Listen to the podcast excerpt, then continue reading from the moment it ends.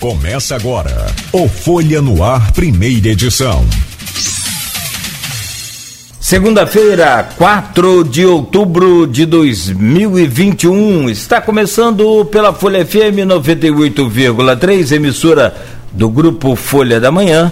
Mais um Folha no Ar, primeira edição. Hoje, segunda-feira, dia 4 de outubro, temos o prazer de receber aqui o Luiz Antônio Cosmelli.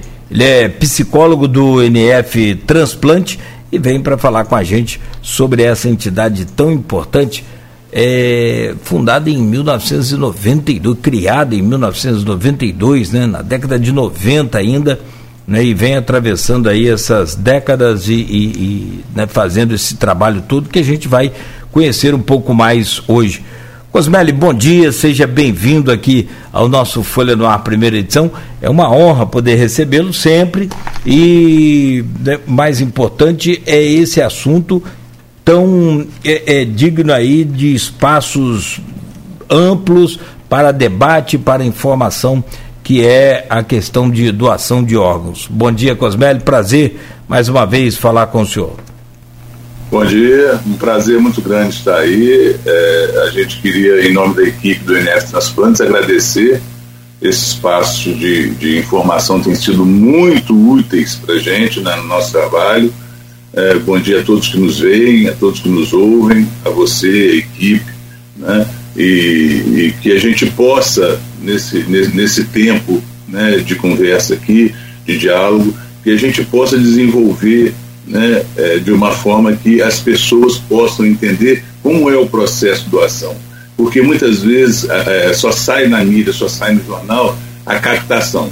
Ah, foram captados ontem, a equipe veio, mas para chegar à captação existe um processo muito complexo que, envolve não só o NF Transplantes, mas toda uma equipe né, do Ferreira Machado, todas as equipes multiprofissionais, as nossas equipes, que não tem hora e não tem dia. Ontem eu estava, né, na hora do almoço, fui chamado no Ferreira Machado, né, nós estamos com, com dois casos lá estando, abrindo protocolo, então não tem dia nem hora.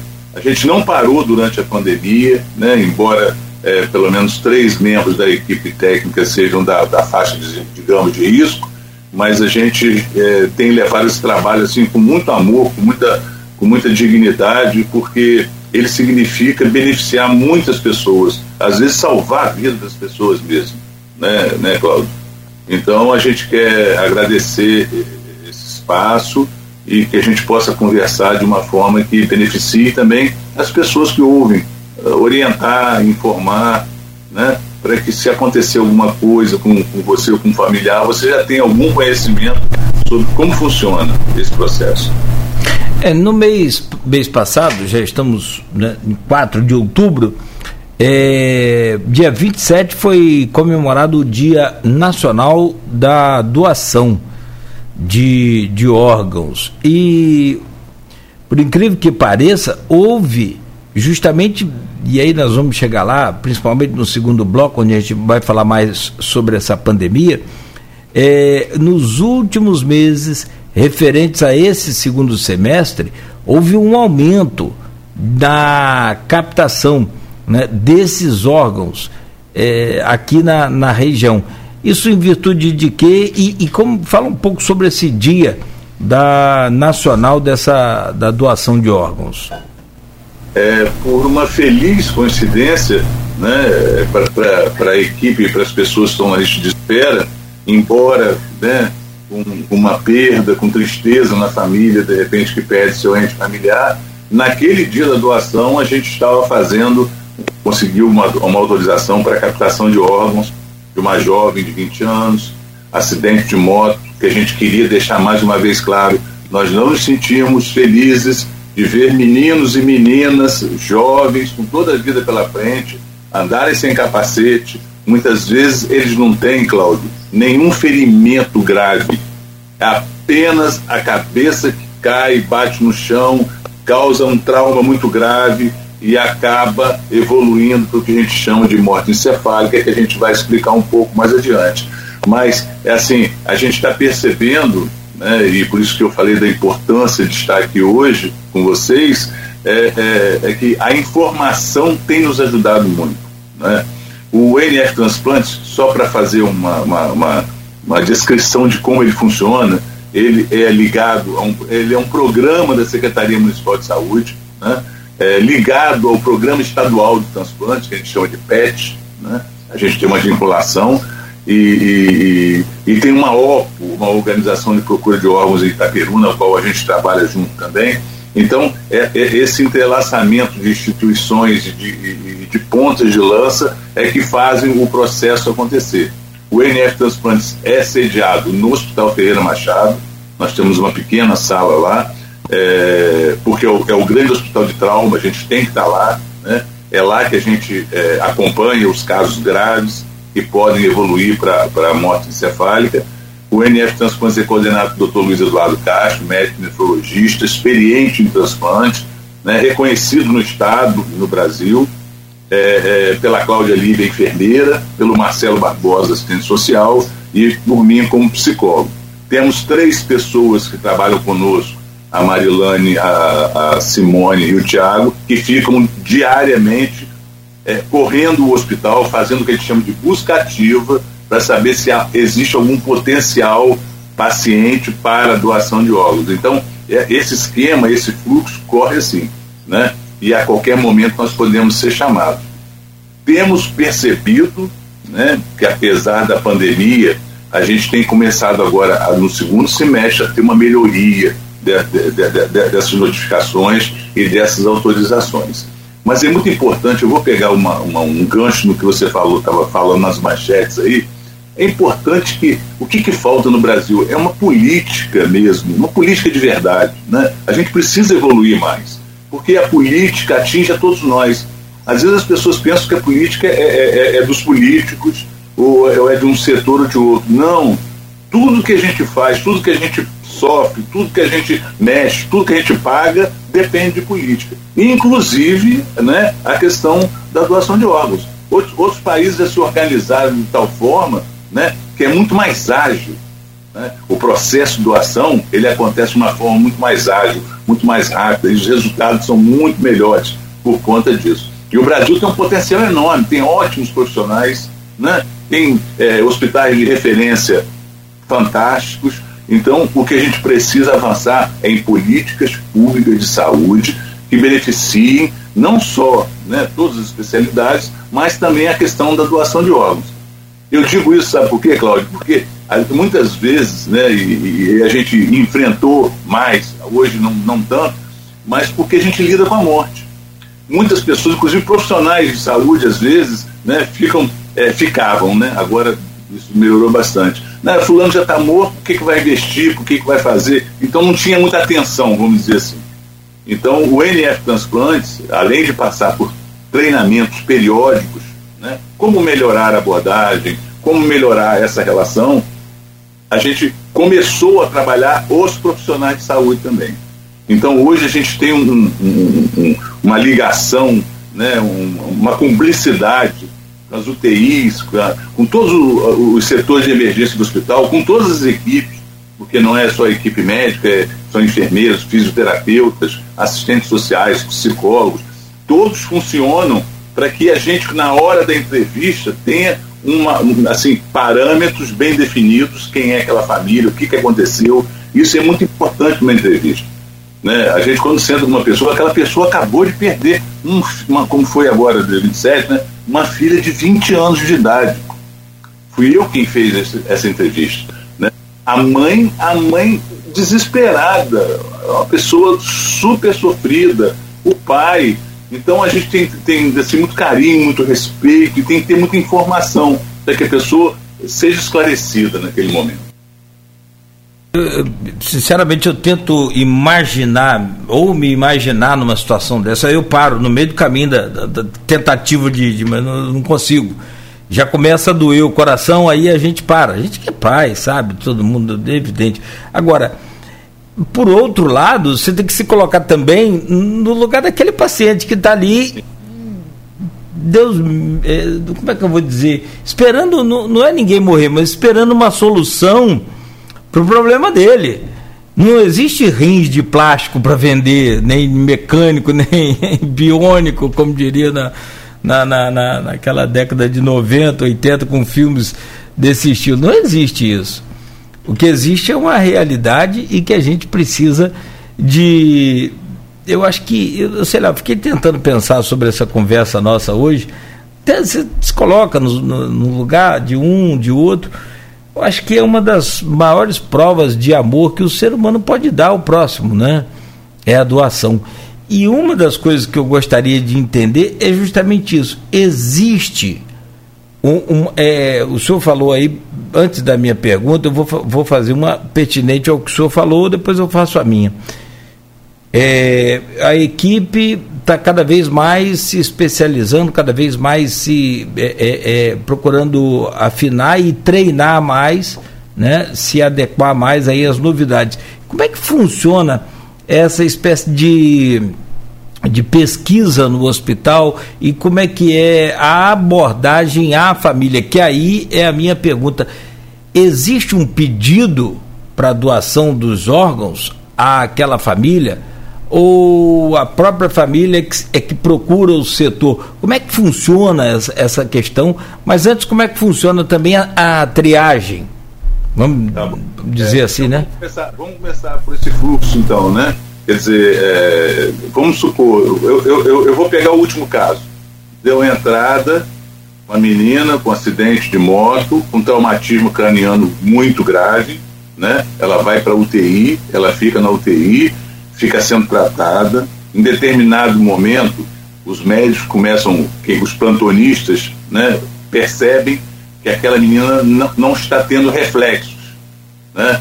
Os testes que eles fazem, ela não está tendo reflexos. Aí a gente abre o que se chama de protocolo de morte encefálica.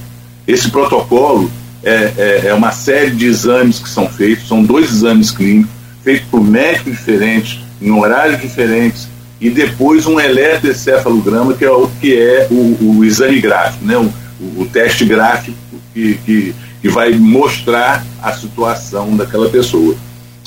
Enquanto isso está acontecendo, né, quer dizer, a equipe do NF Transplante entra depois que o protocolo está fechado. Porque, olha, fechou o protocolo, essa pessoa não tem mais nenhum reflexo. Os exames clínicos, os exames gráficos mostram que não há mais atividade cerebral. Então aí é, é importante para as pessoas que estão nos ouvindo e vendo, assim, quando não há mais nenhuma atividade cerebral, é decretado o que a gente chama de morte encefálica ou popularmente morte cerebral. Ou seja, o cérebro não funciona mais. Se o cérebro não funciona mais, aquele organismo que está ali, naquela, naquela cama, naquela maca ali, ele está sendo sustentado artificialmente.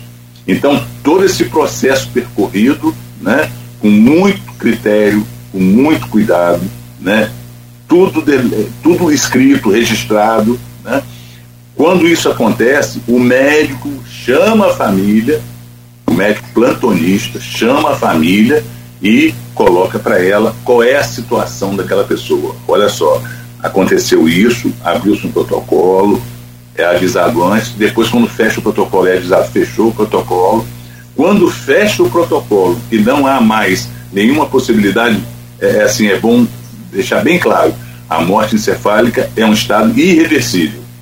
Não há nenhuma possibilidade de reversão de expectativa de vida naquele momento. É diferente do coma. Coma, estado de coma, a pessoa pode ficar ali um mês, dois meses, um ano, dez anos, né? E, mas o cérebro não morreu. O cérebro está em atividade ainda. Na morte encefálica, cessou né, qualquer atividade que possa ser recomposta, reconstituída naquele momento. E aí, quando o médico dá essa notícia final, olha só, o paciente está em morte encefálica, a equipe do NF Transplantes é, é comunicada, a gente está acompanhando o processo, aí a equipe é que vai conversar com a família. Então a nossa equipe é que vai conversar com a família com todo respeito, ética, carinho, né? Porque a gente, é, o que a gente treina muito, sabe, Cláudio, é não perder a humanidade. A gente, a gente conversar, né, sem perder é, é, é, essa ternura, esse carinho por uma pessoa que perdeu uma filha de 20 anos, né? Então a gente tem que ter muito respeito, ouvir, muitas vezes a equipe né, do NF Transplante ouve todas as queixas, sejam relativas ao hospital, às vezes relativos à própria família, né? A gente já teve muitos casos em que a família se desentendeu e nós temos uma regra ética. A doação só pode ser feita se for unânime. Né? Então os responsáveis, a família se reúne, não, nós decidimos que vamos doar. Porque se começar, um diz que sim, outro diz que não, que você maltratou minha mãe, que você fez isso, que você fez aquilo, a equipe sugere abortar aquela abordagem. Por quê? As pessoas estão esperando. Porque a gente não quer ficar responsável por uma, uma, uma, assim, uma, uma rixa na família, uma, uma fratura na família, uma briga na família por conta daquele momento. Então é preciso muito cuidado. A gente tenta muito, com muita delicadeza, com muito cuidado, aparar arestas. A gente ouve esses queixos. Não, mas no hospital ele não foi bem tratado. Então a gente tem muita calma, né? Eu acho que é, às vezes é, eu, alguns colegas falam assim, ah, mas esse negócio deve ser fácil de fazer. Não é fácil. Não é fácil porque é, eu, eu, vou te dar um exemplo é, que fui eu também que participei é, de um caso que foi, segundo alguns especialistas, inclusive do Rio de Janeiro, ele é único no mundo. Foi uma, uma, uma um menino também acidente de moto. Ele foi para o Ferreira Machado, entrou no processo de morte encefálica. Eu fui entrevistar a família. A mãe dele estava fazendo hemodiálise. Ela era doente renal. E aí é, é, a família, no caso a irmã do, do os irmãos, né, um casal de irmãos, é, tentou vincular a doação de órgãos só se fosse para a mãe dele, para a mãe dele. E aí eu falo assim, nós não podemos fazer isso. Né? Nós temos uma lista estadual né, de transplantes em que a gente, não somos nós, nem nós quem escolhemos quem vai receber. Né? Tem todo um procedimento, não só uh, ético, mas um procedimento também médico, biológico, de teste, compatibilidade quem pode receber, quem não pode receber, às vezes não é o primeiro da lista. E aí eu argumentei com ela, eu, com, a, com, a, com, a, irmã do, do, do paciente, falei assim, olha só, mesmo que sua mãe não receba, ela estava ela, ela, ela entre os primeiros da lista, mesmo que ela não receba, né, ela pode subir na lista. Né? Quer dizer, se, a doação acontecer, ela sobe para os primeiros lugares da lista. E assim foi feito até que eles se convenceram e doaram. O que, que aconteceu? O primeiro da lista não foi compatível, o segundo da lista estava doente, a mãe era a terceira recebeu o rim do filho. Isso foi, isso foi, um caso que, segundo o um médico do Rio que fez o transplante lá, disse que ele nunca ouviu falar no mundo de, um, de essa coincidência. Sim. Então, mas só, Cláudio, é que as pessoas não sabem assim, depois da captação, saiu no Fantástico, uhum, uhum. toda essa questão. As pessoas não sabem que eu fiquei três dias conversando com, esse, com essa irmã e com esse irmão, tentando argumentar com eles o que estava acontecendo, com toda a paciência. Terminava uma conversa, eu dizia assim: volta para casa, vamos conversar, vai, acalma, depois você volta amanhã, a gente senta e conversa outra vez, eu te explico, te levo lá para você ver. Né? Então, esse processo é um processo que é, a equipe, a equipe tem que estar muito, muito ciente, primeiro, daquela família e, segundo, a calma, a paciência, o carinho, o respeito, né? É, a, a, o respeito à, crença, à fé. Nenhuma religião é contra a doação. Né? Existem alguns argumentos, às vezes, religiosos. Ah, não, é, vai acontecer de, de, de, haver um milagre. A gente conversa, respeita, né? expõe nosso ponto de vista por quê, Cláudio? Você falou uma coisa ah, aí que é muito importante. É, apesar de todo o carinho ético àquela família, existem outras famílias num sofrimento muito grande, que às vezes é de criança, esperando um fígado, esperando um rim, esperando um coração, né? córneas, de repente, para voltar a, a ver alguma coisa. Então a gente tem que ter esse link sem perder né, a, a, questão da ética, da dignidade, do respeito daquela família. Mas nós temos outras aqui também. Então, nosso objetivo é salvar vidas, né? não a qualquer preço. Não, não chantageamos, não pressionamos, não. A gente conversa, informa para que a família, Cláudia, é a família quem decide. Isso é importantíssimo para a gente passar aqui hoje. A família é quem autoriza a doação. É, ali... última palavra. Ah, é a última. Inclusive, se, no meu caso, vamos supor, eu sou doador em, é, declarado. Eu não sei se existe ainda, e aí é bom essa conversa para atualizar a gente, se eu posso fazer essa, essa documentação em vida como doador de órgãos. É, e consta até na carteira de identidade. Chegou um momento que constava na carteira de identidade ou de motorista, me parece que na de identidade. Isso existe ainda? Eu vou só colocar uma coisa aqui. De acho que das dez piores profissões do mundo, aquela que você não gostaria de fazer nunca, uma delas eu colocaria a sua. Eu não gostaria de fazer nunca, eu não gostaria nunca de estar, e é por isso que não estou. Né? E aí está você, a pessoa capacitada, a equipe capacitada para isso, a pessoa certa, porque, sinceramente, é um momento que deve ser extremamente delicado, deve ser um, um fiozinho de cabelo muito, muito, muito, muito é, principalmente é, esticado. criança, adolescente, né? É, é, uma comoção muito grande. Né? Mas voltando ao que você falou, houve essa, essa tentativa de se colocar no documento se, se o, o indivíduo seria doador ou não, mas isso deu tanta confusão, Cláudio, porque a gente vive no Brasil. O que, que acontecia? Por exemplo, o doutor Luiz Eduardo Castro, que é nosso coordenador, o filho dele foi tirar a carteira de motorista. Tirou a carteira de motorista, aí chegou em casa, tal coisa, aí mostrou o pai, a carteira, a carteira de motorista. Aí ele foi lá, doador, não. Ele falou assim, mas ninguém me perguntou nada, não. Ou seja, isso não funcionava porque às vezes o responsável por colocar colocava a sua visão, ao invés de perguntar, já colocava sua própria visão. Deu tanta confusão isso no final que resolveu-se voltar né, à doação por autorização da família. Né? É, é bom escrever, é bom, mas é bom é a família quem decide. Se você tiver é, uma conversa com a família, ou se você deixar por escrito, isso facilita muito, né? Porque às vezes a pessoa chega lá e fala assim, não, ele falou comigo em vida que podia, qualquer coisa que acontecesse com ele, ele podia doar. Mas é, é, isso não, não, não, não, não, não, está presente em, assim, em, em preconceito social, em nível social. Muitas vezes a família mais simples do mundo e mal entende o que significa uma morte encefálica, né? É generosa. É generosa naquele momento, sabe? Às vezes uma criança, coisa, não, minha, minha filha era muito boa, minha filha sempre gostou de ajudar os outros. Então, é, é, a gente aceita a doação com, todo, com toda a generosidade. Então, não, não, é, é, eu sempre digo assim: a, a, pessoa que é doadora, quando doa, já era doadora em vida. Né? Quase todos falam assim: não, meu pai era uma pessoa ótima, ajudava todo mundo. Isso ajuda muita gente na hora da entrevista, sabe? Porque ele já era um doador. Né? ou a senhora já era uma doadora, ou o menino ou a menina tinha uma, uma, um comportamento né, de, de, de doação, de, de ajudar os outros, essa coisa assim. Então, é importantíssimo isso, essa mensagem tem que ficar gravada.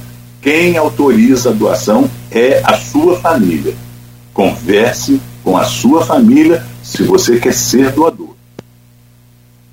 E aí eu, eu, acho que cabe em todo momento, a gente, durante essa entrevista a gente pode fazer meio que um bumerangue, vai lá e volta, porque sim, sim. o assunto é extremamente é, é, recorrente e você de repente precisa de para entender um ponto você precisa voltar a um assunto que já foi até comentado. Mas mesmo que a gente volte aí eu acho que não tem problema é, para que as pessoas entendam bem. Qual o perfil do doador? Quem pode ser doador? Até quantos anos? Como é que é feito esse tipo de, de, de, de, de pré-requisitos? É Hoje, hoje é, é, é, essa, essa, essa, esse parâmetro até um pouco mais flexível, né? porque as pessoas estão vivendo mais e às vezes com mais saúde. Né? Mas vai depender muito, hoje, inclusive, depende muito da avaliação técnica. O que se tem, por exemplo, é, é por exemplo, para doar coração tem que ser de 40 anos para baixo. Né? Não pode ser acima de 40 anos. É de 40 anos para baixo é o doador que pode doar coração. As out os outros órgãos ele depende muito da avaliação técnica da equipe que vem. Né? Pode ser uma pessoa de 60 anos, mas inteira, né?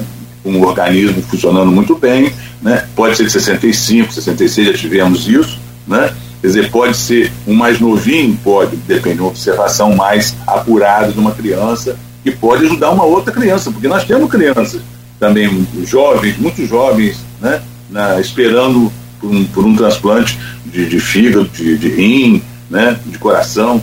Então, essa, essa avaliação, é por isso assim, depois que eu, eu, eu, eu tinha que fechar na, na minha fala anterior, depois que a gente entrevista a família, então a gente notifica o Programa Estadual de Transplante, né, ele já tem todos os dados lá, porque todos os dados estão indo para lá, e, e, é importante a gente falar sobre isso, porque hoje, para ser doador, depois que está tudo pronto, tem um exame de sangue de Covid que vai para o Rio de Janeiro. Só pode, o, o processo de captação só pode ser desencadeado depois que o resultado do exame de Covid. Né? Isso, isso que foi uma, uma, questão que é, atrapalhou muito, de repente, nesse, nesse, ano de, nesse ano de pandemia, né? porque todos os leitos tomados por, por Covid, todos os profissionais voltados para Covid, todos os hospitais voltados para Covid, então isso deu um balanço muito grande né, né, nessa logística. Né? Mas aí a equipe de captação, quando vem, né, ela já vem munida de todos os exames, de idade, o que, que é possível, porque também tem outra coisa quando a gente faz entrevista com a família, a família é que decide que órgãos ela quer doar. Quais são os órgãos que ela quer doar. Né? Então, ela pode, não, por mim, é, tudo que puder ser, tudo bem. Né? Ou algumas têm alguns, alguns viés, viés de, de não, córneas não, porque eles acham que vai tirar e vai ficar. Mas é bom esclarecer também, aproveitar e esclarecer a, a, a doação, o processo de doação de captação é uma cirurgia, o corpo é recomposto com toda dignidade, pode ser feito velório, caixão aberto, porque é todo ele recomposto para que a família não se sinta agredida. Né? Então, é, é, esse cuidado, de repente, é, estético, inclusive, e humano, né? porque né, você doou e de repente não, não, não, não, não, não, não recebe de repente o, o, o, né, aquele seu ente querido da forma como você gostaria, é, é muito complicado. Então há todo um cuidado, é, é, por isso que eu disse você no início logo, é um processo muito complexo. Por quê? Por exemplo, é, tem que fazer exame no Rio. Para fazer esse exame no Rio, às vezes a gente manda, final de semana não tem carro aqui. Então tem que se arrumar um carro que venha do Rio para buscar o sangue para levar para fazer exame. Isso aí leva 24 horas, um dia. Que às vezes o laboratório já fechou, só vai ser no outro dia. Então a gente tem que ficar informando a família. Isso tem um desgaste muito grande. Né? Talvez mais tarde, depois, né, aqui durante o programa, a gente vai falar de repente do que, poderia melhorar né, para. Né, você tinha falado a, a respeito, então a gente vai é, esperar para falar sobre isso. Mas o processo é todo complexo. Né? Quer dizer, muitas, muitas pessoas fazem parte desse processo coletivo até chegar a hora da captação. E aí lá, lá no Rio de Janeiro vai ser feito o transplante no Rio de Janeiro, né? é feito lá, é retirado no Ferreira Machado, os órgãos, eles vão para o Rio de Janeiro e lá, de acordo com a fila estadual de transplante, esses órgãos são transplantados no Rio de Janeiro. Bom, o, o Cosmelli, tem, claro, evidente que muita pergunta para te fazer e é tudo pertinente, é um bloco quase que só, mas deixa eu fazer só um intervalo rápido aqui. A gente volta a conversar. Eu quero saber também sobre essa questão da pandemia, é, como é que, que influenciou também nos próprios doadores é, que já né, eram declarados, aquela coisa toda, e que você via um potencial doador, como você é, relatou agora há pouco, né, e aí veio a pandemia e dificultou tudo isso. Como é que foi esse momento? Até agora, né, estamos tendo ainda muitos casos, casos complicados e que levam ainda a óbito. Tem gente morrendo ainda né, de, de, de Covid-19. E é bom que a gente tenha cuidado até em anunciar e falar, senão dá a impressão de que acabou a pandemia. E é o que a gente, o que a gente mais quer anunciar aqui é o que acabou a pandemia, que eu Deus, Deus me livre, que eu tenho sonhado com isso. Porém, todos. Né, todos nós, né, porém, infelizmente ainda não, e aí cabe a gente ficar aqui né, massificando, mesmo que seja é, clichê, mesmo que seja chato, mas que é um chato que salva. Então eu vou continuar fazendo, que é usando máscaras, é, lavando as mãos com água e sabão, álcool em gel, distanciamento. Eu sábado sábado, sexta-feira, não, sábado à noite, para ser exato. Eu moro ali perto do PU da Saldanha Marim. Passei por ali. Tem uma fila grande aí, eu não tinha visto ainda, né? Logo me fiquei preocupado que era o, o antigo centro de, de, de, de, tratamento ali de pacientes é, especiais. E aí eu falei, ué, será que deu algum problema? Alguma família grande deu algum problema? Você logo né, fica preocupado. Eu olhei, tinha uma fila, eu falei, ah, não, é a fila da vacinação noturna, que bom. Só que, rapaz, eu vou te falar, é impressionante. Eu, eu, eu, eu, confesso a você que tanto que a gente fala, eu acho que já deveria ter feito, e não sou eu só, é todo mundo falando, deveria ter feito algum efeito. Gente, nas filas, mantenha-se o distanciamento. Mesmo que você vá tomar a vacina, Sim. você pode acabar pegando ali naquela hora, Sim. gente. Pelo amor de Deus. E já aconteceu. E já algumas, aconteceu. Algumas pessoas conhecidas já falaram essa, essa questão. Né? Não é? Então é pertinente, sabe, a, a, a, vocês da comunicação, a gente da saúde, sempre reforçar vacina, álcool gel, distanciamento, né? É, obedecer isso. Isso vai passar. A gente, isso é um teste de paciência, a gente tem que ter isso para sobreviver. A gente, isso teve um impacto no, no nosso trabalho, um impacto no trabalho de vocês, né? no impacto, todos, todos foram impactados. Né? Os mais pobres, com certeza, sofrimento muito grande, né? atingiu o trabalho das pessoas, né? muitas pessoas passando por dificuldade. Então, é, tem que ter cada vez mais cuidado para que isso termine o mais rápido possível né? para que a gente possa retomar as atividades econômicas, atividades de lazer, de cultura, de esporte, né?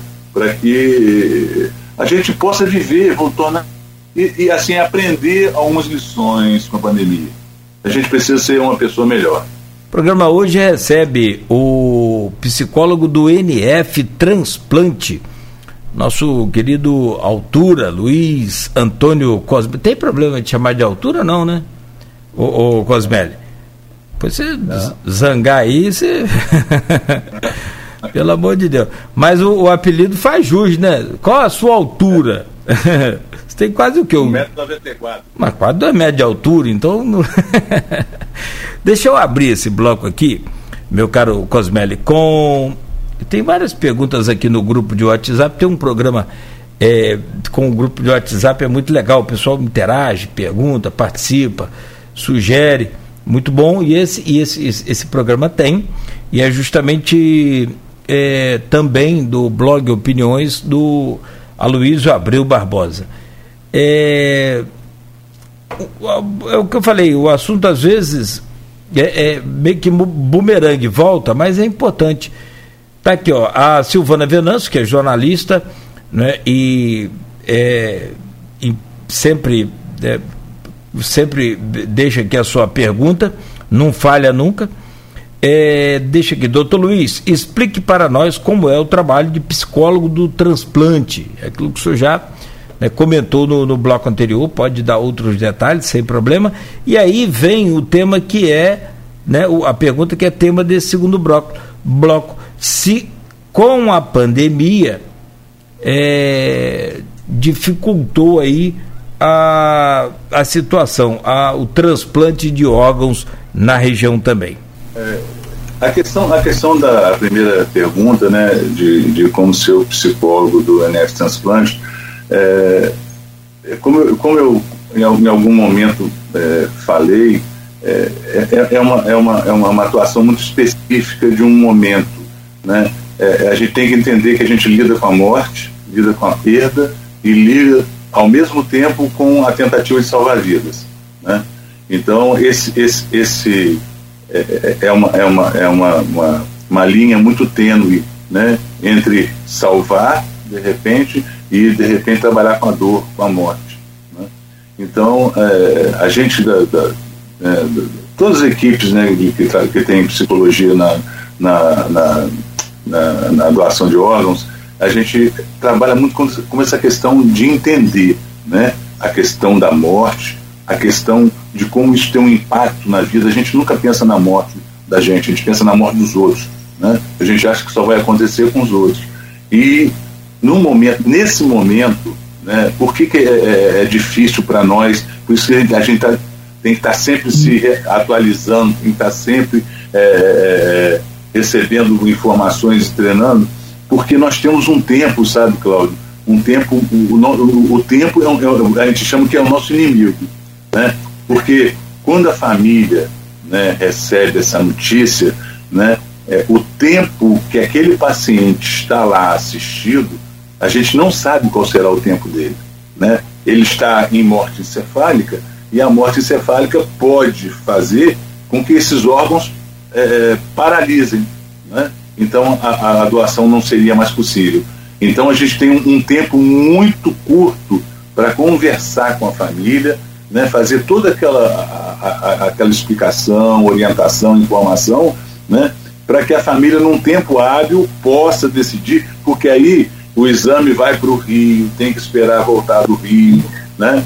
Então, é, você tem que lidar com calma e, ao mesmo tempo, com assertividade, né? A gente, a gente diz isso para a família, né? Nós estamos abordando, nós estamos conversando aqui, porque nós temos uma questão de tempo, explicamos por que temos essa questão de tempo. Então, é, é primeiro, né, o, o psicólogo que trabalha com essa questão né, ele tem que ter dentro dele também uma, uma certeza de que a doação é um processo humano, né, é um processo que vai salvar vidas e ele tem que estar, de repente, é, é incluído nessa, né, nessa questão doação. Então, eu sou um doador de órgãos. Né? Então, isso, isso tem que estar presente, porque se não tiver, ele vai ficar num conflito muito grande. Né? Como é que eu vou pedir alguém alguma coisa que eu não posso dar? Então, é essa, essa, é, por isso que eu digo que é, mais do que consultório, a própria emergência do hospital, a gente tem assim muita calma, muita paciência, tem que ter assertividade, tem que ser o um momento certo. Nós temos que escolher as palavras, não podemos dizer qualquer palavra. Às vezes uma palavra que não que, que, que, que, sai sem querer, às vezes, acontece, por exemplo, de um às vezes um, médico plantonista falar, falar assim, é, agora é só milagre. Isso, de repente, a pessoa chega lá para entrevista esperando milagre. Né? Então, a gente tem que conversar, porque não, a gente não desrespeita a fé nem a crença de ninguém. Mas uma palavra nossa qualquer que possa ferir a sensibilidade, né, ela, ela, ela pode abortar todo aquele processo que está acontecendo naquele momento. Então, é, é assim, eu diria para a Silvana, né, que, que falou a respeito, a Silvana, Sim. Silvana, a gente está sempre em construção, a gente está sempre estudando, a gente está sempre avaliando, sempre, sempre, sempre a equipe senta depois né, do processo de, de doação, senta e avalia. Como é que foi? O que, que a gente fez? O que, que a gente não devia fazer? O que, que a gente pecou? O que, que a gente acertou? Para que a gente possa crescer com isso. Então é uma aprendizagem dia a dia, porque cada família é uma família. Você recebe famílias que você pensa que a família vai brigar e de repente essa família é a família doadora. Né? Então a gente tem que ter muito, muito cuidado com, a, com, com essa questão é, e a gente eh, tem esse cuidado trabalhando em equipe. A equipe é assim, a nossa equipe, sabe, Cláudia, ela trabalha junto há quase 20 anos. Nós temos, eu, eu diria, eu sempre falo de brincadeira, né? É um casamento perfeito porque a gente se respeita, a gente tem dois elementos que são técnicos, que é o médico e a enfermeira, e nós temos dois elementos que são da área mais humana, que somos eu e o Marcelo, que é assistente social. Então, o que, que a gente procura equilibrar na, na, numa entrevista? Sempre ter alguém da técnico e alguém da área humana. O técnico vai explicar todo o processo né, de, de, de doação a nível né, médico, e o, o, o, o psicólogo, um assistente social, vai lidar com a dor, vai lidar com a perda, vai conversar. Então, é, é, a gente não faz nada, nenhum de nós faz nada sozinho. A outra questão que você falou? Ah, sim, e aí a gente entra é, também na, no gancho aí da, pergunta da, da Silvana, é sobre a pandemia, como que a pandemia atrapalhou aí o, os doadores e as doações, naturalmente, a captação, como é que foi esse, esse porque o paciente, né, é, como o senhor disse, já antecipou, é, tem, tem que ser feito o exame também de, de, de Covid-19, não pode estar com Covid-19, então quer dizer, com, infelizmente, né, perdemos aí quase 600 mil brasileiros já, mas desses 600 mil, nenhum pôde ser doador. Nenhum deles. É, já aconteceu da gente ter, realmente, depois da autorização da família, o exame de Covid está positivo e a gente tem que abortar o processo né, de doação. É, a, a, pandemia, sabe, Cláudio, é, assim, como um todo no Brasil, coisa mais no nosso caso particular, ela, ela, ela nos impactou por quê? Primeiro, por conta de que as pessoas esquecem que quem, que quem foi contaminado não foi só as pessoas na rua, os profissionais no hospital foram contaminados também. Então houve assim um momento, né, eu diria de pânico de, de todos, de muito cuidado, porque muitos profissionais médicos, né, e de outras categorias, né, muitos profissionais foram foram contaminados, né? Quer dizer, isso deu um baque muito grande, porque as pessoas estavam esperando só lá fora. A nossa equipe, como eu falei para você, né? Eu sou 60, 60, mais dois são, sabe, o Marcelo é o mais novo, mas a gente não parou de trabalhar, mas teve que trabalhar com todo cuidado. Né? As visitas não podiam acontecer, as visitas foram suspensas, as pessoas recebiam notícias pelo telefone, às vezes, né, dos plantonistas, serviço social, o pessoal que passava. A, a... Então houve uma série de restrições né, que é, elas impactaram na, na, questão da doação. É, todos os leitos todos os profissionais de todos os hospitais ficaram muito voltados para a questão da Covid. E era natural que fosse. Né? Quer dizer, naquele primeiro momento não foi uma loucura. Ninguém sabia muito bem dessa doença, ninguém sabia muito bem o que fazer. Ela era muito severa, era letal, né? quer dizer, a, afetava ricos, pobres, né? qualquer tipo de, de, de, de crença, pessoa. Então, é, houve, houve assim, uma, uma, uma perplexidade e um, um, quase que uma, uma paralisação, tudo voltou-se para a questão de tentar resolver, solucionar essa questão. Né? O que, que atrapalha? Atrapalha, como, como eu falei para você no início aqui, aproveitando aquele gancho seu, a questão da política, que às vezes, quer dizer, começa, é, infelizmente, né, né, Cláudio, não são todos, não vou generalizar aqui, né, mas usar politicamente uma doença, a morte, é, sabe, a, a, a, a, estrutura né, que a gente podia ter melhor, construir os hospitais, os hospitais não foram usados, desconstruir os hospitais, e vacina tem, vacina não tem.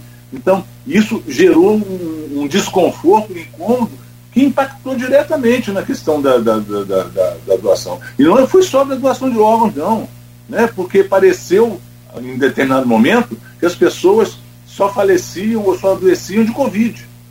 As outras, as outras patologias ficaram todas quase que de lado, assim. E patologias graves, às vezes, precisando de atendimento, precisando de hospital, e muitas vezes não tinham. Né? E outra coisa, as pessoas ficaram com medo disso também. Eu não quero ir para o hospital. Né? Alguns, alguns colegas de profissionais de saúde entram em pânico. Né?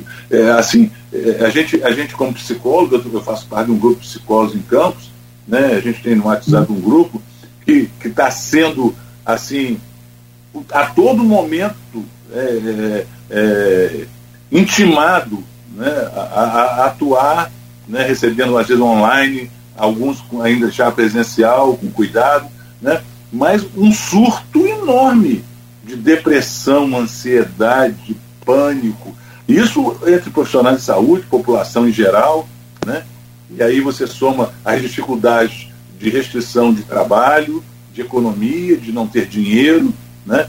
Então, a gente, é, o, o, que gente, o que eu falei para você de política é assim, é, isso podia ter sido melhor trabalhado, né? Quer dizer, as informações, as orientações, as estruturas, né?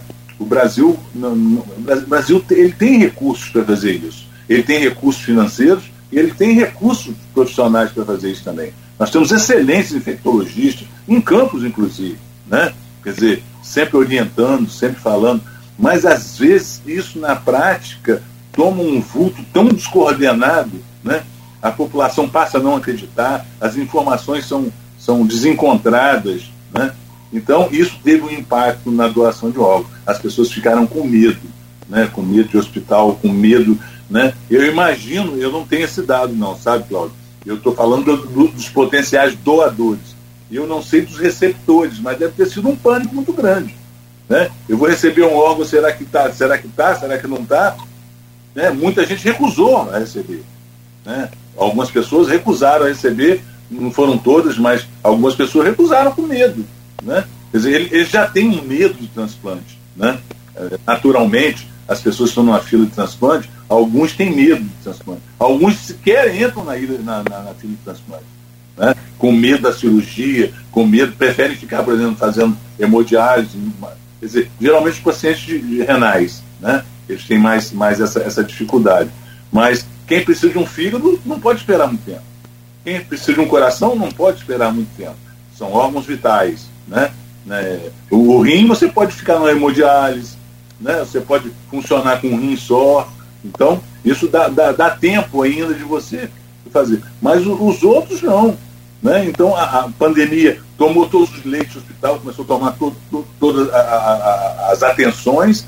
Né? Isso teve um impacto muito grande. A, taxa, a taxa de, de, de, de, de queda foi muito grande é, no Brasil a taxa era, era, em 2021 caiu 13% né, no primeiro semestre. No primeiro semestre. E agora vem mostrando sinais de recuperação. Por que sinais de recuperação?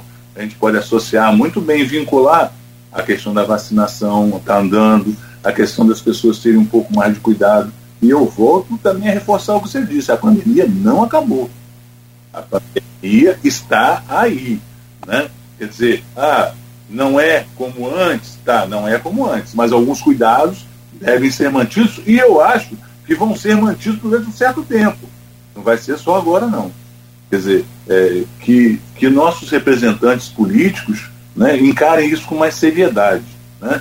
Quer dizer, antes de falar em carnaval, antes de falar em, em Réveillon, antes de falar coisa, e que a, a rapaziada mais jovem que está sendo mais atingida nesse, nesse momento, começou-se a perceber na porcentagem de infectados muito jovens, né?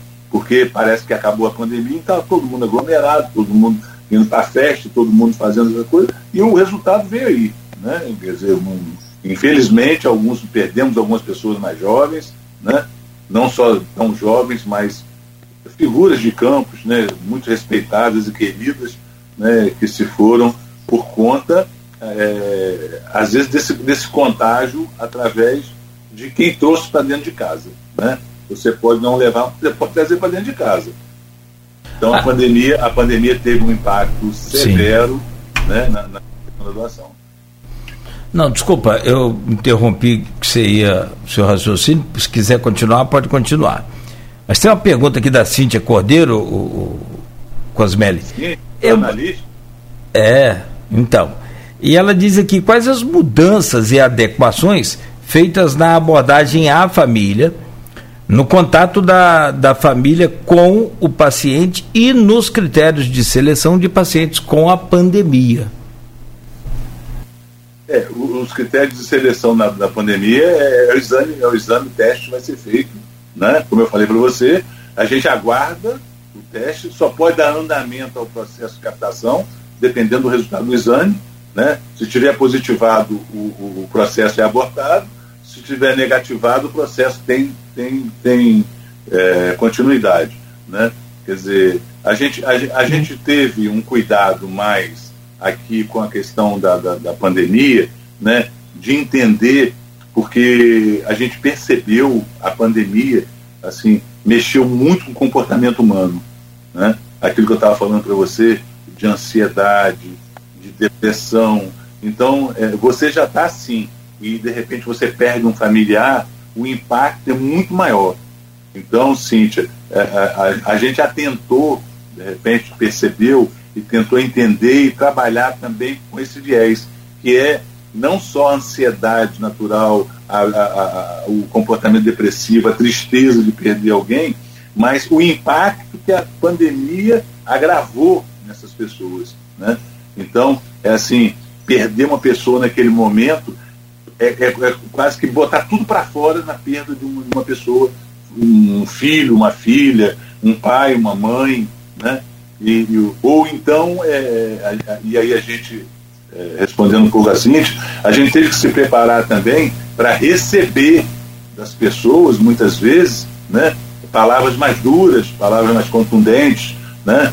Quer dizer, a gente sabia que a pessoa estava fazendo ali uma catarse de muitas coisas que ela estava guardando dentro dela. Né?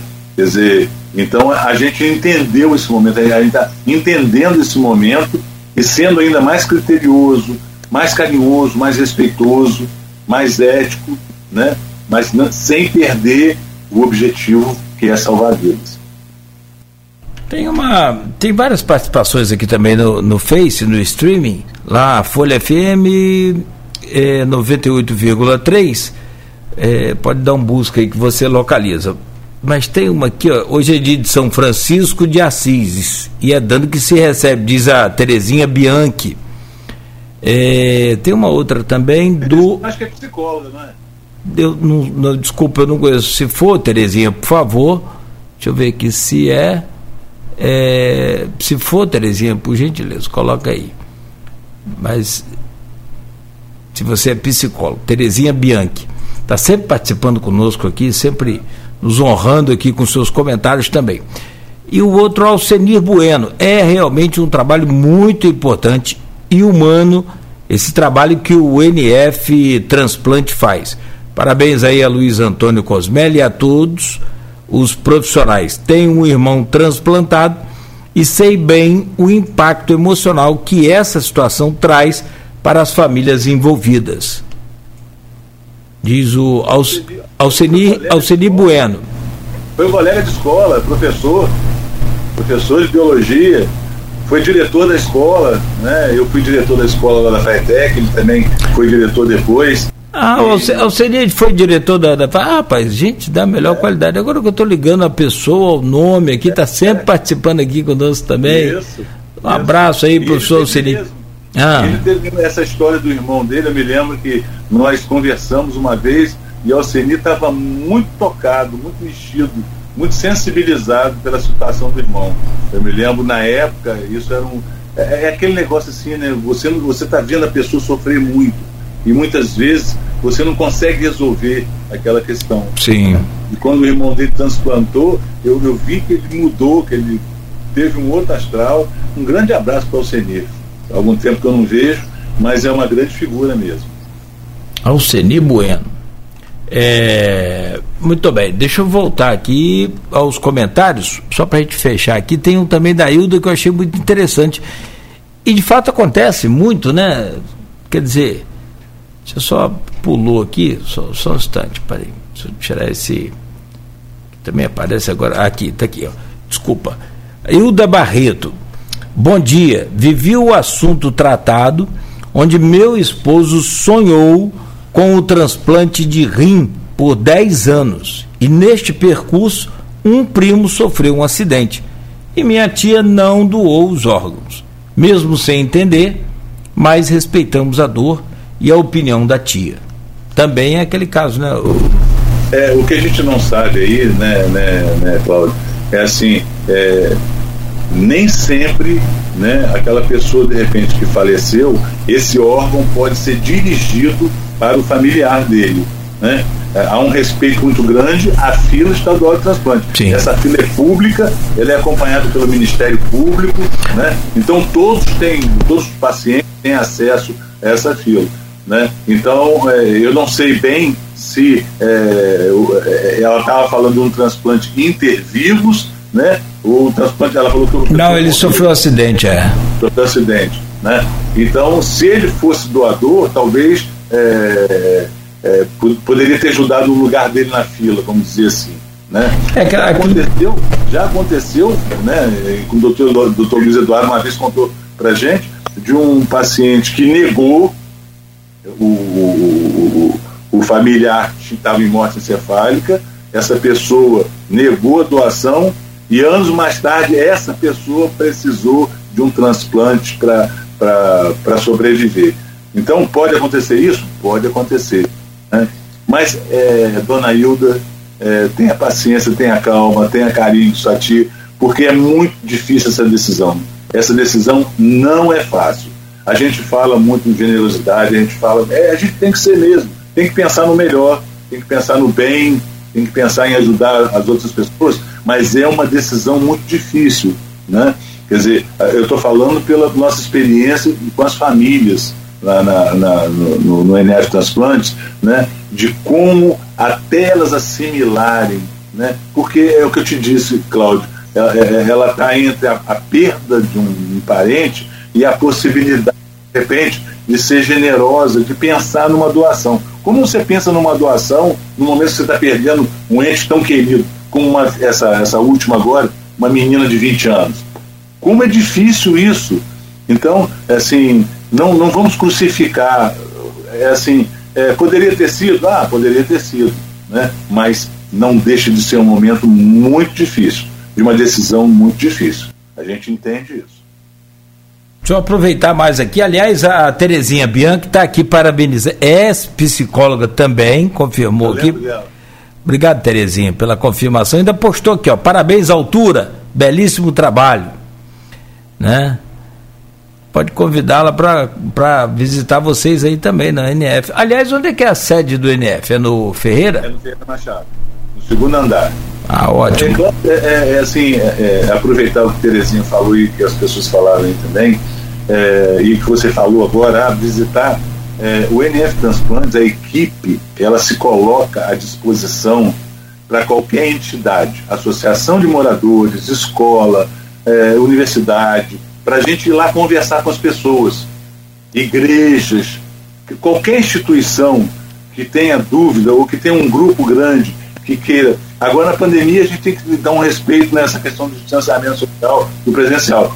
Mas é, é, qualquer, qualquer entidade, qualquer instituição pública ou privada que quiser conversar conosco, a equipe toda vai, com o doutor Luiz Eduardo Castro, que tem muita experiência, e é para a gente explicar esse processo, responder as perguntas. Então, é, é, a gente está à disposição, está disponível para esse tipo de trabalho também, que nos ajuda muito, é a informação, é tirar, é tirar as dúvidas. O que, que é uma morte encefálica? Né? O que, que acontece? né, com esse corpo, é, vão desligar os aparelhos, as pessoas perguntam muito isso, né? É, ela está em morte cefálica, vão desligar? Não, não se desliga os aparelhos. Né? A pessoa fica ali mantida, muito embora hoje haja uma legislação, é, assim, isso tem que ser explicado de uma forma é, é, é carinhosa, mas muito real. Né? Aquela pessoa, quando em morte cefálica, ali aquele, é um corpo, aquela pessoa já faleceu. Então não há porquê você injetar medicamento. Então, esse, esse tipo de, de, de, de ajuda artificial, ela pode ser suspensa. O respirador a gente não tira, a gente mantém até que a pessoa, o organismo, se for negado a doação, que o organismo mesmo faça o seu trabalho, não demora muito tempo, dependendo da idade, o organismo vai parar, vai paralisar por falta de comando do cérebro. Então é muito importante dizer essas duas coisas. Estamos à disposição para quem quiser tirar dúvida, juntar um grupo, é, seja em que lugar, em que instituição for, né? E essa questão de ter calma e de ter é, tranquilidade nesse momento. Aliás, autora, quem comenta aqui também e fala sobre o que você comentou aí, grupos religiosos também, né? Pode participar de reunião, pode convidar vocês. Quem faz uma pergunta aqui pertinente ao assunto é, é outra fera também, o Wellington Cordeiro. Uma... Wellington, grande fotógrafo. Grande, grande fotógrafo. Ele manda umas fotos lá de Lagoa de Cima, rapaz, da fazenda dele lá. Te contar um negócio, sabe? E não convida a gente, cara. Cultural, ele está sempre presente na cultura de Campos. Sim. É referência cultural em Campos. Não, não tenha dúvida. Tem um carinho por ele muito grande também, e ao ponto que você vai é, cada vez que você conhece mais as pessoas, né? Você vai admirando. Ele mandou um abraço aí. Hum. Ele, seus discos de vinil. Sim, né? sim, sim. Uma coleção muito grande. O Wellington Cordeiro pergunta, então, que aliás hoje é dia internacional do poeta. Parabéns aí, o, o, o Cosmelli. Você, ah, você também é poeta, como a Luísio também o é, e tantos outros Isso. são, Não sei se o Wellington chega a ser também um poeta, mas é também uma, uma fera também. Qual o impacto das religiões no processo de doação? É a pergunta do, do Wellington Cordeiro. É, é assim, é, eu, eu, eu, tinha falado muito rapidamente antes, todas as religiões são a favor da doação. Né? Não há nenhuma religião que impeça. Às vezes fala assim, ah, testemunho de Jeová. Testemunho de Jeová é contra a doação de sangue, é transfusão de sangue. Ela é contra isso. Mas em questão de doação de órgãos, não há nenhuma religião. É claro que num momento de dor, de perda, né, a religião pode ser um fator que interfira né, positivamente ou negativamente no momento de uma entrevista. Né?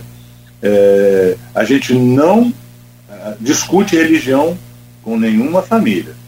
A gente respeita, a, a, a, gente argumenta, a gente não, não desfaz da crença, né? porque muitas vezes as pessoas acham assim que vai no hospital e que hospital, que médico, que psicólogo não acredita em nada e que não é assim. A gente tem o maior respeito, cada um de nós tem sua crença, mas a gente não lida com isso, né? na, na, na questão da, da, da, da, entrevista. Mas a gente respeita, argumenta.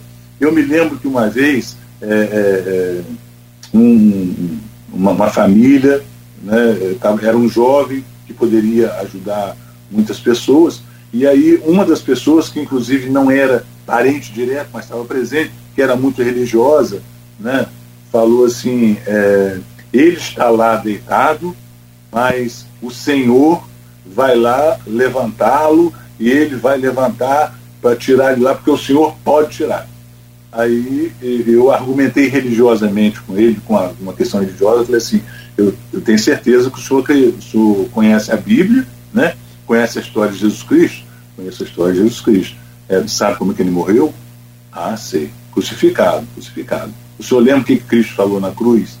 Aí ele ficou meio parado assim. Eu lembro, ele pediu ajuda ao Pai ele estava sofrendo muito.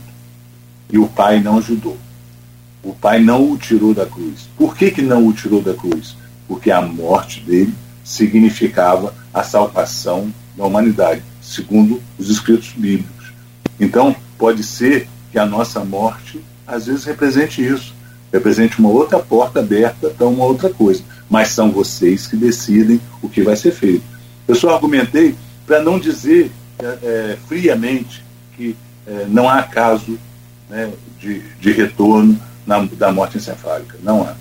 Né? Se alguém disser ou se aparecer na mídia, né, ou não foi diagnosticado, ou é coma, ou é outra coisa mal feita, diferente. Mas a morte encefálica, com registro gráfico do eletroencefalograma, os exames clínicos, acompanhado por médicos diferentes, não é irreversível. Essa, essa questão é irreversível. Então a gente tem muito cuidado de não usar é muito, às vezes, inclusive, Cláudio, a gente, quando a pessoa está muito em dúvida, ela assim, ah, não, vou conversar com o pastor, você quer trazer o pastor aqui? Pode trazer. A gente pode quer trazer o padre aqui? Pode trazer, a gente conversa junto, mas a gente não vai, de maneira nenhuma, sabe, ultrapassar os limites, os nossos limites da crença, da fé das pessoas. Né? Não há como a gente fazer isso. Por isso que a gente, as religiões respeitam, as religiões, muitas igrejas nos chamam para conversar com, com, com né, o grupo de fiéis, né? Quer dizer, muitas instituições nos ajudam muito, né? sendo evangélicas, sendo cristãs, sendo né, de, uma, de, uma, de uma corrente ou outra, mas todas nos ajudam muito, né? nos questionam muito, isso é bom, porque quando nos questionam, a gente, a gente se prepara melhor para responder algumas demandas nessa área. Ah, não tenha dúvida.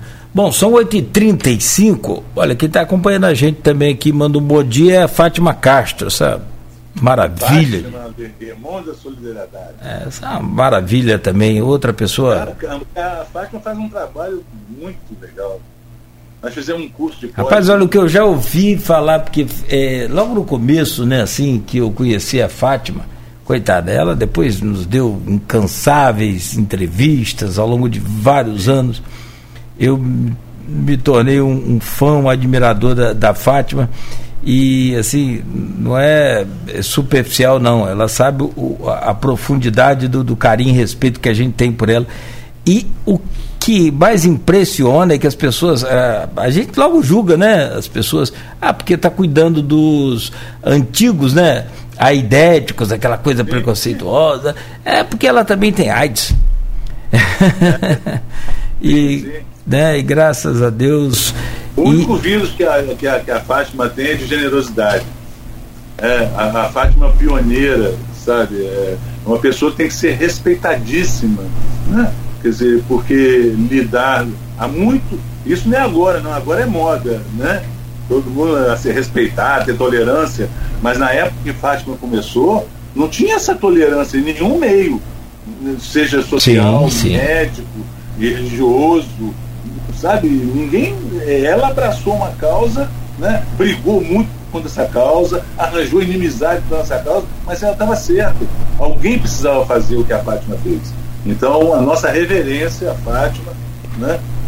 E o César, irmão dela, Sim.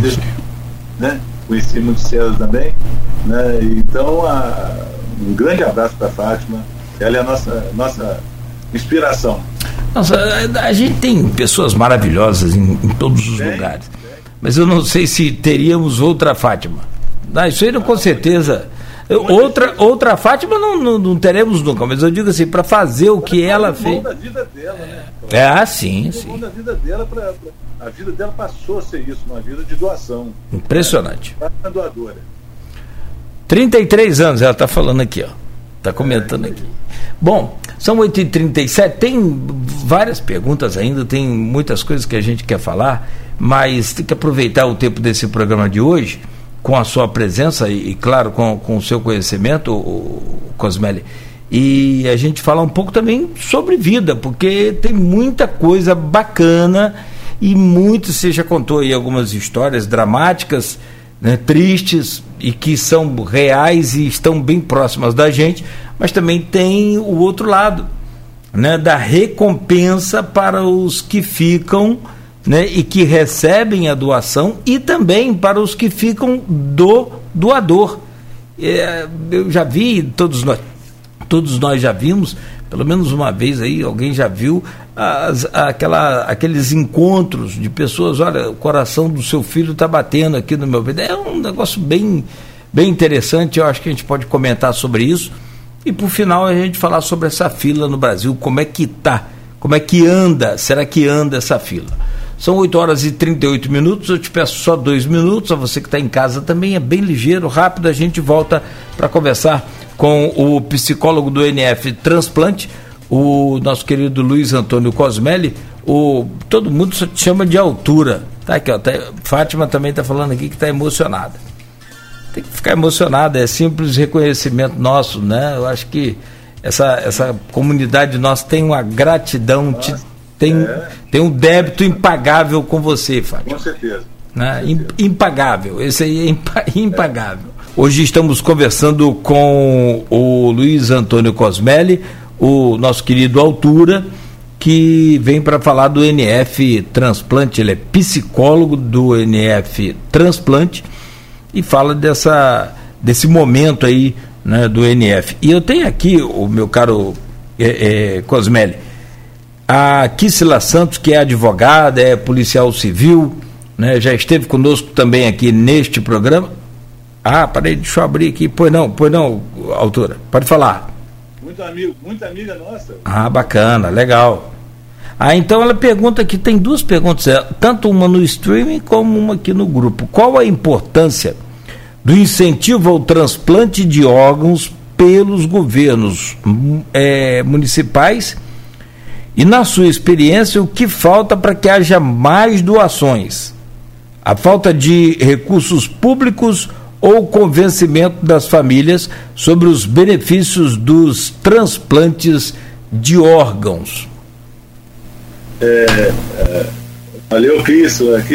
A Kisla, ontem falou comigo, que ela teve aí no, no, no, programa, né? Aí me deu umas dicas, olha, toma um café antes e vai ter então um beijo para a Cristina pela, pela, Valeu, as dicas valeram bastante. Mas é, o que a Cristina pergunta é, é, é, de grande importância, porque, na verdade, quer dizer, o que há. Qual é a diferença nossa para a Espanha, por exemplo, que é um grande transplantador? é organização, é política pública. É assim, existe toda uma estrutura montada para que o, o, o, fluxo que eu falei de transplante ele aconteça de uma forma ágil, leve, né, de conhecimento público. Então há um investimento, né, quer dizer, não é só fazer propaganda, não é só fazer propaganda, é possibilitar que os profissionais, que essa, que essa, que essa agilidade na logística funcione bem, né? quer dizer, que a, a, a família às vezes não fique, às vezes a gente fica apreensivo, porque demora muito a ter uma resposta. Ah, vai ter um, um veículo para vir, um helicóptero, um avião ou um carro. Às vezes a gente não sabe muito bem como é que vai acontecer. Então, algumas questões que são pontuais, mas que são importantíssimas para nós. Né? Porque se o, o, o, o, programa funciona bem em toda a sua extensão, né? então é um, um hospital bem dotado, é um hospital bem aparelhado, profissionais bem pagos, profissionais que, que gostem do que, fa, do que fazem, né? As equipes multiprofissionais todas dentro do hospital, elas são fundamentais para o nosso trabalho, né? E eu digo assim, sabe, Cláudio, é, no Ferreira Machado, é, da portaria ao médico plantonista, todos são importantes. Porque quando a portaria recebe bem, essa pessoa chega bem lá em cima.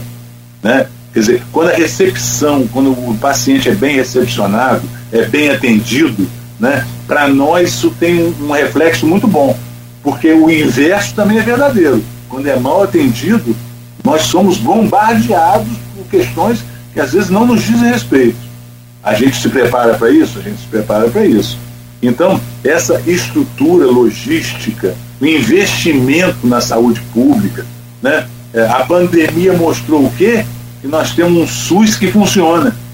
Se nós não tivéssemos um SUS, isso ia ser uma tragédia no Brasil. Né? E o Brasil, o transplante, é o único que tem um SUS que banca o transplante.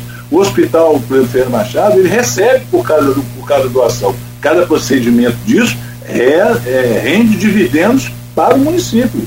Não é uma coisa que é, é gratuita, que funciona, não. Rende dividendos.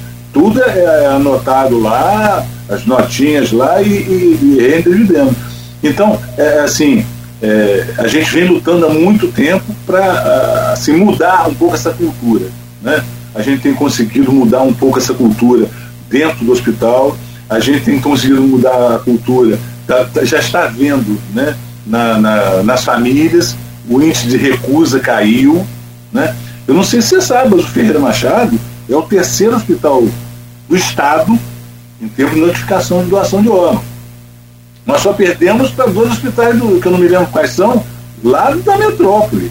Sim, Mas nós somos terceiro, até o ano passado nós somos terceiro, não sei esse ano como é que vai ser a colocação, porque também caiu um pouco, a gente está recuperando agora, nós estávamos muito, muito, muito apreensivos no início do ano, né? Três doações, três autorizações, e a gente já chegou a oito agora. Né? A partir de uns meses já chegamos a oito. Então, nós temos 26 pessoas beneficiadas esse ano já. Né? Né? Foram 14 rins, 6 fígados e 6 córneas. Então, 26 pessoas né, puderam receber, alguns para salvar a vida mesmo, outros para melhorar a condição de vida. Né? Mas isso está acontecendo. Então, é, todo esse trabalho né, que a, que a Kissla é, fala, é, de políticas públicas, né, é, é, isso é, é vida, é, um investimento para a vida. É um investimento. Muitas vezes a gente sofreu porque esse trabalho não aparece muito, sabe, Cláudio? Esse trabalho fica muito restrito. Então, agora, com, com, com a ajuda de vocês, né, a mídia, a mídia de campos, eu quero dar os parabéns aqui, sabe? Porque, por exemplo, nessa última captação que nós fizemos, é assim, ela repercutiu em toda a mídia, na Folha, em todos os outros jornais, em todas as outras emissoras, a InterTV, Record, todas as emissoras, de repente, é, colocaram isso em questão. E, esse trabalho é fundamental né, para que a gente é, tenha a repercussão disso na hora, no momento tão, tão triste, no momento de perda. Né? E por outro lado, quer dizer, eu vou voltar a uma questão que você falou aí, da alegria, de repente, das pessoas que recebem, da felicidade que recebem. E vou dizer mais a você, né? Assim, quando a família que perdeu um ente querido, ela se dispõe a doar, essa doação ameniza a dor dela. Ela passa, de repente, de estágio. Né? Quer dizer, ela passa da perda de um, de um momento querido para a generosidade de ver outra pessoa viver através daquele familiar. Isso é muito importante. E uma outra coisa que eu queria esclarecer, assim, a gente não promove encontro dessas famílias. Eticamente, a gente não deve fazer isso. Por que, que não deve? É, é claro que de vez em quando eles se encontram porque eles ficam sabendo, né? mas nós não podemos direcionar, sabe, Cláudio? Porque já houve casos de importunação né? É, de pessoas que doaram com pessoas que receberam. Quer dizer, a, fa a família, ah, não, o filho do meu filho está com você. O, e muitas vezes a outra família não recebe muito bem, porque às vezes é uma coisa muito ostensiva. Né? Então não são todos os casos. Mas a gente preferiu, de repente, se houver encontro, que seja feito através deles, por conhecimento, por informação. Mas a gente, o, o Programa Estadual de Transplante né, e o Sistema Nacional de Transplantes nos recomendou não é, estimular e não patrocinar é, é, essa, essa questão. Nem se, nem se houver um pedido? Nem se houver um pedido. Melhor. Sabe? É, porque eu disse a você, eu não sei como é que vai ser a recepção, eu não sei como é que vai ser. A gente, a gente fala, às vezes a família quer saber assim, é, foi outro transplante? Você pode me dizer depois para quem foi? Não o nome da pessoa, né? Mas foi para criança, foi para mulher, foi para um jovem. Isso a gente pode dizer.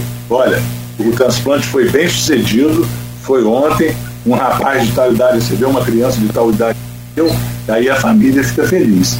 O que a gente estava fazendo até a pandemia, né? Até é, eu, na área humana, e o pessoal da equipe resolveu fazer, pensamos, é, a gente tem ido tá, estava indo na casa das pessoas, das famílias doadoras, as que doaram, levar uma carta de agradecimento, levar um brinde, né, para que as pessoas sejam lembradas, né, é, como é, uma família generosa e é, possibilitou salvar vidas. Então a gente vai pessoalmente, eu vou, né, acompanhado né, de outro colega, a gente estava indo, a pandemia meio que caçou isso aí. Mas a gente está pensando em abrir uma página, fazer uma página aí na, nas redes sociais, para colocar informações, para colocar orientações. A gente está pensando em avançar agora tecnologicamente para talvez alcançar a que a Cintia tá, aqui estava falando. Ah, perfeito. Ô, ô, ô, ô Luiz, a, a, Fátima coloca aqui, ah, eu já doei tudo, se prestar e ri. Desculpa, todo mundo da minha família está ciente, já deixei escrito. Parabéns aí, Luiz Antônio. É, diz a Fátima. Fátima Castro. Você vai viver muito tempo, Fátima. Nós precisamos de você viva muito tempo. É, pelo amor de Deus. Até uns 150 anos, mais ou menos. Aí depois se aposenta e vai descansar. É, Mas, a gente falava sobre fila agora há pouco, e, e mais cedo até a gente comentava sobre isso. É, tem vários tipos, inclusive, de doações que podem ser feitas. Tem doações após a morte, claro que aí é só após a morte, né? E tem umas que podem ser feitas em vida.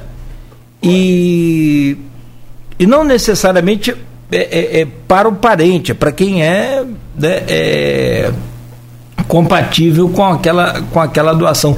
Que, como é que funciona esse procedimento? Hum. Você falou a palavra mágica, compatibilidade. Né? Quer dizer, é, existe o, esse processo que estava falando do INEF transplante, que é com doador falecido, né? antigamente chamado doador cadáver, mas era muito, muito pesado, então é um doador falecido. Então a pessoa só morte encefálica, é, isso é importante dizer sim, só em morte encefálica pode acontecer a doação. Não pode ser, morreu na rua ali e pega para transplantar. Não. O indivíduo tem que estar no hospital, numa UTI, assistido, até chegar à morte encefálica. Né? Então esse é um dado. O dado intervivos, né, um parente pode doar para o outro? Pode, desde que haja compatibilidade. Porque às vezes pode ser um irmão com um irmão e não ter compatibilidade. Às vezes pode ser um irmão com a cunhada e pode ter compatibilidade. Né?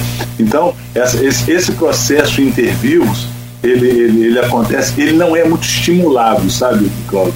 Né? Porque há alguns riscos né, de perda. Então, é, tem um impacto muito grande na família, pode ter um impacto muito grande na família. Mas a palavra-chave, o segredo é a compatibilidade. Tem que haver uma compatibilidade de tal forma que não haja muitos riscos para quem está doando e para quem está recebendo. Mas é possível acontecer. Em Campos se fazia isso algum tempo atrás, não se faz mais, mas é, parece que está voltando agora. Uma, a, a, parece que a Santa Casa está pensando, né? outros hospitais estão pensando em retomar isso aí. Né? A gente tem muito que avançar. Né? Nosso sonho é que o transplante pudesse ser feito aqui, né? o que fosse feito aqui, captado aqui, aqui ficasse. Né? Houve uma época, houve uma época, eu estou me lembrando aqui, em que os rins eram captados, um ficava em Campos e um ia para o Rio. Né? Depois, por alguma razão política, esse, essa, essa programação mudou e passou tudo aí para o Rio de Janeiro para ser destinado para a fila lá.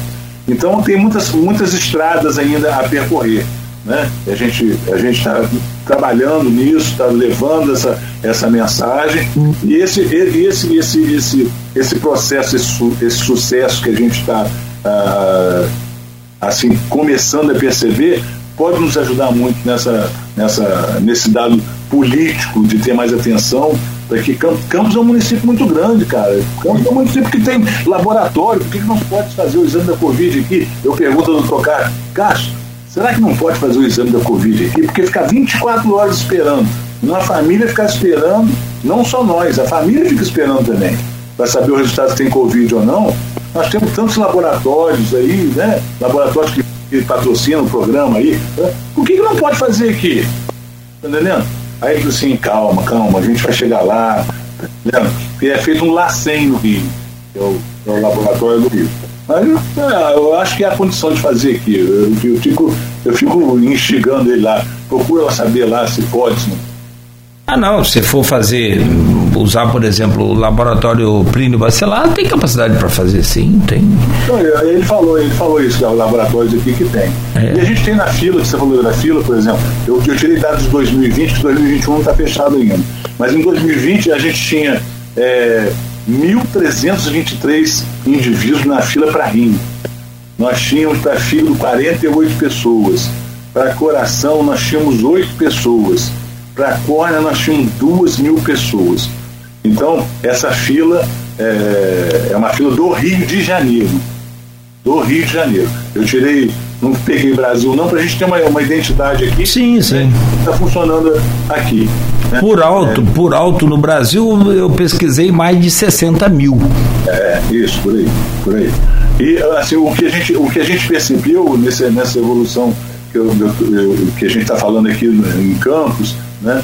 É, por exemplo, a recusa familiar caiu. Por exemplo, no Brasil era de 47, 42% a recusa familiar negativa. Né? Não, a família não doou. Isso caiu no Rio de Janeiro, nós conseguimos no Rio de Janeiro, caiu para 27%. Né? O Brasil 42%, o Rio 27%. Então, é, assim, a gente começa a perceber algum investimento, sabe, Cláudio? Nessa, nessa, nessa linha de se, se construir um programa mais, mais de logística mais leve, mais ágil e que beneficie a nossa sociedade. É, as campanhas são sempre importantes, né? É preciso. Eu, eu sou a favor das campanhas publicitárias esclarecendo e, e apresentando realmente os fatos como eles são sem que ninguém seja prejudicado com nada. Acho que. Nossos, nossos publicitários eles são reconhecidos no mundo inteiro. Você né? falou tudo. Tem, tem, campanhas e tem publicidades assim, que tiram primeiros lugares em todos, sim, todos, todos os festivais do mundo. Em né? Cannes. Então isso é muito importante que, que, é. que a gente aproveite essa. essa, essa é. Eu já vi campanhas lindíssimas de doação de órgãos, algumas frases, algumas muito bons. Então, sim. isso é, é importante mesmo que a gente possa fazer isso. Eu queria aproveitar também, já que você tinha, ah. já que você tinha falado ontem, ah, antes aí do Dia do Poeta, de parabenizar todos os poetas né, e todas as poetisas, que temos muitas né, ah, aí aqui em Campos. Sim, né, sim. E uh, escrever poesia, ler, né, é uma forma da gente poder lidar com essas agruras da vida, com as amarguras, às vezes situações que né, exigem muito da gente, né? Então é, é um momento de, de você refletir, de você né, externar alguns sentimentos. É muito importante. Eu acho que é, parabéns para todos que, que, que têm essa, essa, essa, essa possibilidade. Deixa eu voltar só numa dúvida que ficou aqui, até porque depois as pessoas perguntam a gente na rua, sabe como é que é? Ah, Cláudio, eu vi você falando lá com o psicólogo ou com o médico, já sabe como é que é. E aí é, ficou uma dúvida sobre o que você falou, no, por exemplo, num, num caso de morte na rua. Esse, esse, esse indivíduo, mesmo que ele seja doador, que a família concorde, é, não pode ser é, é, aproveitado aí nenhuma captação dele? É, dependendo do tempo, as córneas podem ser aproveitadas. Ah, tá, tá, tá, tá. Só, só, só as córneas. Só as córneas. E aí é muito pouco tempo, né, Luiz? É, é. é. Bom, é, é aquela história, né? A gente sabe e entende. Eu acho que. É se... porque para outro, outro processo de doação é, é claro, as pessoas têm que estar assistidas, o organismo tem que estar assistido, ela tem que estar com respirador, ela tem que estar com medicação, né, tem que se manter a pressão arterial, tem que se manter todas as taxas dela, né, de que ela possa, possa exemplo, manter os rins funcionando, né, então hidratando aquela, aquele organismo. Então todos os cuidados são, são tidos para que essa pessoa possa ser doadora. E uma pessoa já acidentada, no momento que está ali, está morto, o cérebro parou, os órgãos já não funcionam mais, então é muito difícil você, seria impossível você aproveitá-los. É uma questão de, de tempo, né? Não, não dá sim, tempo sim. de aproveitar. Tá certo então. Meu caro, eu acho que tem muito mais coisa para a gente falar, mas eu deixo você à vontade. Fique à vontade para fazer aí o seu encerramento, o agradecimento a, a quem achar necessário. E o, da nossa parte aqui fica o nosso agradecimento a você, não só pela entrevista, que é importante também essa disponibilidade de estar aqui conosco, mas sobretudo pelo seu trabalho, o agradecimento nosso pelo seu trabalho aí no NF Transplante, que né, você possa ser recobrado, porque eu imagino a cabeça, a gente conversava internamente aqui, porque não, não dá para ter dois Cláudio Nogueira, um aqui na rádio e outro na rua. Não dá para ter um certinho aqui na rádio e um todo levado a breca andando na contramão na rua. Pra, não é assim. Não, não existe dois, é, dois altura, um que trabalha como psicólogo e outro que está na rua. Não, é um só e fim de papo. As pessoas costumam dizer isso assim. Né? É, ah, você é o tem, você, tem, você não pode levar seus problemas, coisa. Então só se eu morrer, que eu não vou levar meus é. problemas. Quer dizer, nem sei, que acho que se morrer, eu acho que os problemas aumentam mais ainda, que vai ter o acerto de conta lá com o homem. Então vai ficar bem complicado. Mas, ô, ô, ô, altura, eu quero te agradecer por todo o carinho, por tudo, mas sobretudo, acho que em nome nosso aqui da equipe, de todos que acompanham aí o seu trabalho, agradecer a você e a toda a equipe do, do NF Transplante a presteza e o carinho que vocês dedicam aí à profissão. É, Cláudio, eu, nós agradecemos em nome da equipe do NF Transplante, né? Essa equipe fantástica, que eu tenho o maior orgulho de participar dela, né? E que é, é, tem feito sacrifícios, né? investimentos pessoais mesmo, né? Para que esse trabalho é, seja um trabalho digno, um trabalho ético, um trabalho que resulte em benefício das pessoas. É, quanto à questão, a questão às vezes do o que, que você faz quando você não é um, você não é dois nem três, você é um só, né?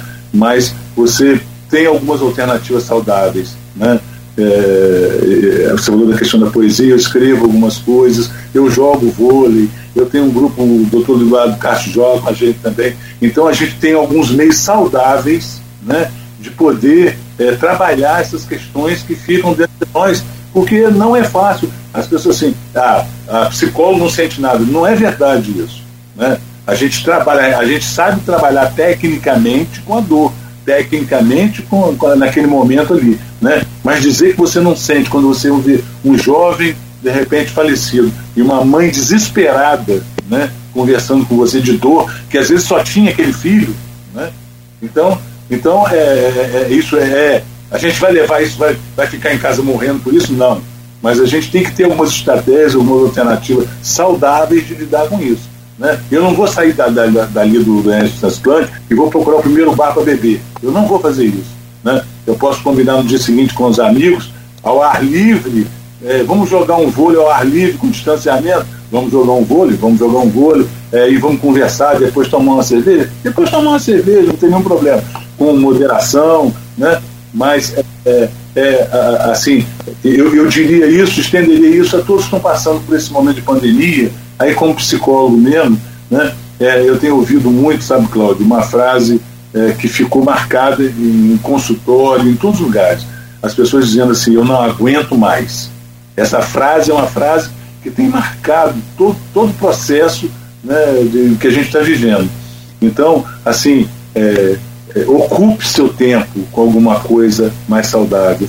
É, eu estou falando para todos, né? A gente, o seu programa tem alcance para os mais pobres, os que têm é, remediado, os mais, mais, todos precisam disso, né? Quer dizer, seja independente de classe social, todos precisam disso. E, e, e que a gente aproveite para que a gente não se deixe, de repente, engolir por essa onda tão devastadora de tristeza, às vezes de agressividade, de negacionismo, né? que a gente é, pense que a gente é capaz de superar isso. E a gente só supera isso quando a gente é, faz algumas coisas que nos tornam melhores. Então, se você é, não está bem, ajude alguém. Ajudar alguém sempre ajuda a gente. Né? Ajuda o, o vizinho do lado, ampare alguém, sabe? Então, faça uma horta, vai jogar uma bola, vai jogar um vôlei, vai, sabe, conversar, vai cantar. Alguma coisa que de repente possa te retornar é, aquela sensação de ser humano. É isso que a gente precisa nesse momento. Muito bom, muito bom, é isso aí. São nove horas e oito minutos, meu querido Luiz Antônio Cosmelli, mais uma vez obrigado, bom dia. Daqui a pouco esse programa estará aí disponível em podcast, logo mais tem reprise na Plena TV também, então quem perdeu aí parte do programa ou o programa, fique ligado hoje. Um né? abraço, um abraço especial para o meu amigo Luiz Abreu, meu colega de poesia né, e meu grande amigo também. Ah, que bom. Um abraço especial para ele. E Arnaldo Neto também, que foi seu aluno, né? Arnaldo, Arnaldo, Arnaldinho aqui de São João da Barra. É, aliás, você está em São João da Barra, né? Tá na. Tô, tô. Tá, beleza. Aproveita aí, tá chovendo aí? Tá chovendo. É, aqui também. Deu uma trégua agora. É, deu uma paradinha também. É. Tá bom, querido, olha, um grande abraço, mais uma vez, obrigado, uma boa Prazer, semana. Prazer todo nosso, Luiz. Obrigado aí pelo carinho. Desejar um bom dia a você aí, né? bem iluminado, né, com muita paz e amanhã né, estaremos de volta às sete da manhã.